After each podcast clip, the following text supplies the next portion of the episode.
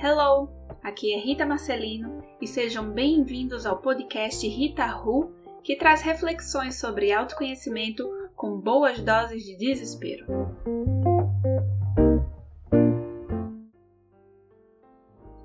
Amar significa abrir-se ao destino, a mais sublime de todas as condições humanas, em que o medo se funde ao regozijo numa amálgama irreversível. Sabe quem disse isso?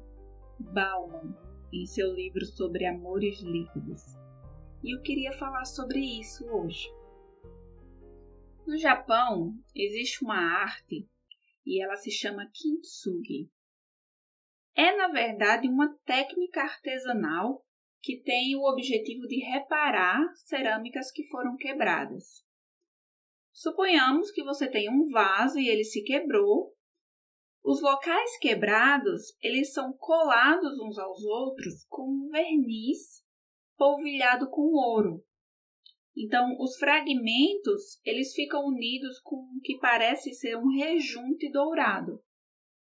E o que fica, além das lembranças do que foi quebrado, são as cicatrizes únicas e cheias de beleza naquela cerâmica.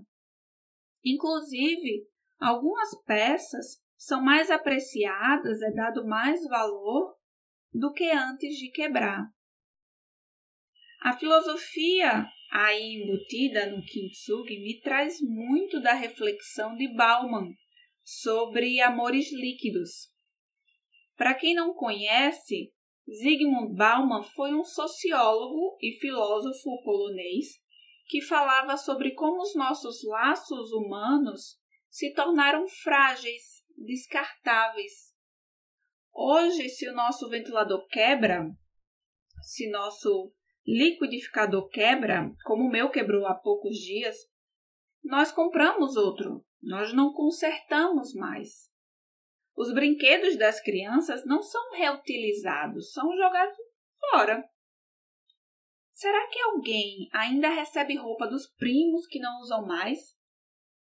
Eu tenho uma prima mais velha que não morava no mesmo estado que eu, inclusive hoje ainda não mora, mas ela mandava para mim caixas de roupa que não dava mais nela.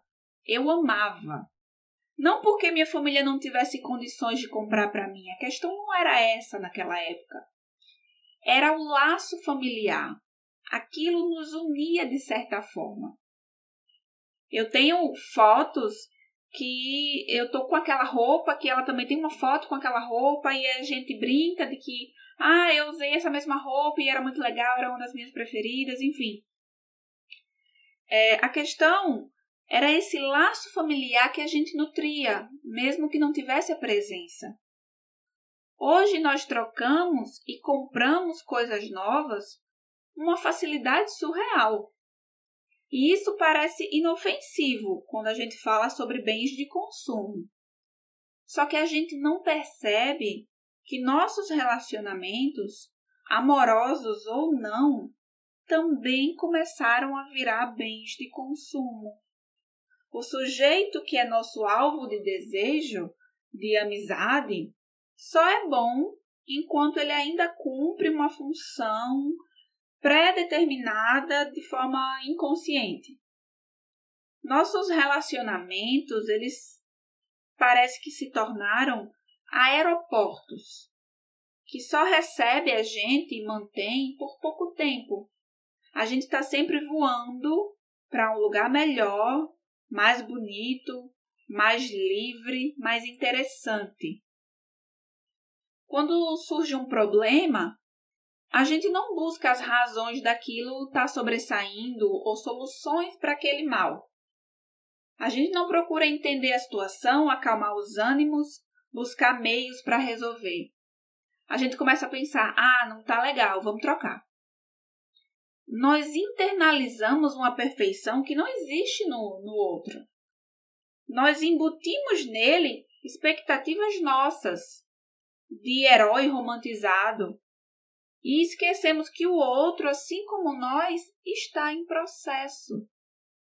Processo de amadurecimento, processo de aceitação, processo de conexão, Eu não sei se é falta de empatia, mas às vezes nós queremos ser apenas entendidos, queremos ser perdoados.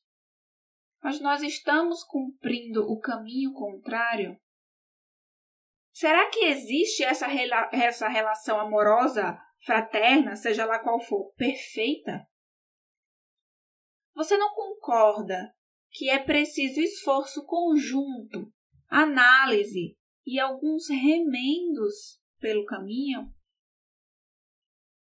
As nossas relações com o outro são investimentos.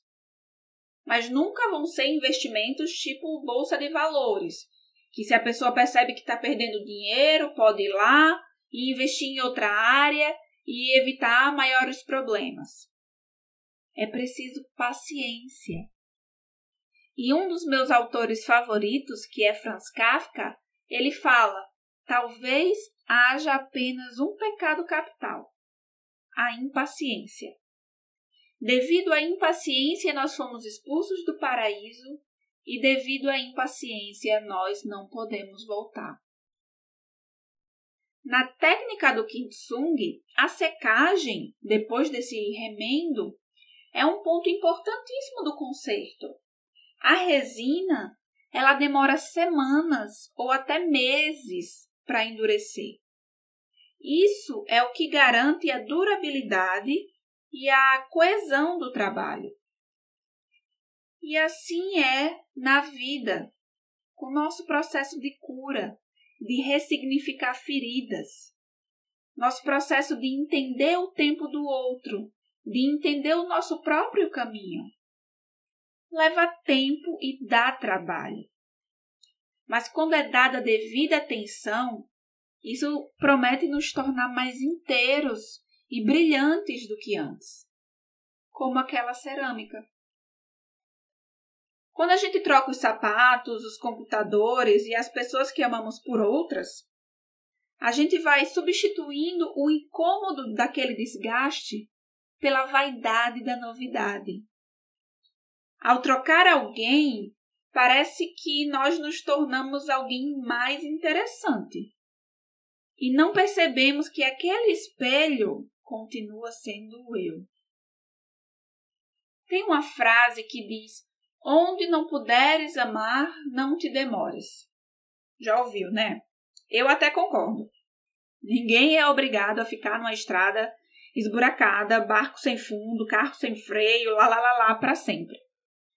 Mas nós tentamos o suficiente ou a gente escolheu o caminho mais fácil, que é o da liquidez, da pouca profundidade da troca. Nós estamos fugindo do outro, que não faz bem, ou apenas do que refletimos de nós mesmos nele. O amor ele não vem pronto. E ele também não permanece o mesmo. Ele passa por muitos caminhos de dentro para fora. Para ser completo, o amor ele precisa vir de si e transbordar no outro. O seu grande poder é que ele tudo transforma, inclusive ele mesmo. Saber valorizar e consertar o que se quebra em nós e em nossas relações traz uma serenidade que é objetiva, que nós gostemos de nós como nós somos, quebrados e novos, únicos, insubstituíveis, em permanente mudança. E que gostemos do outro como eles são, diferentes, grandes, complexos, em processo de adaptação e cura, iguaizinhos a nós mesmos.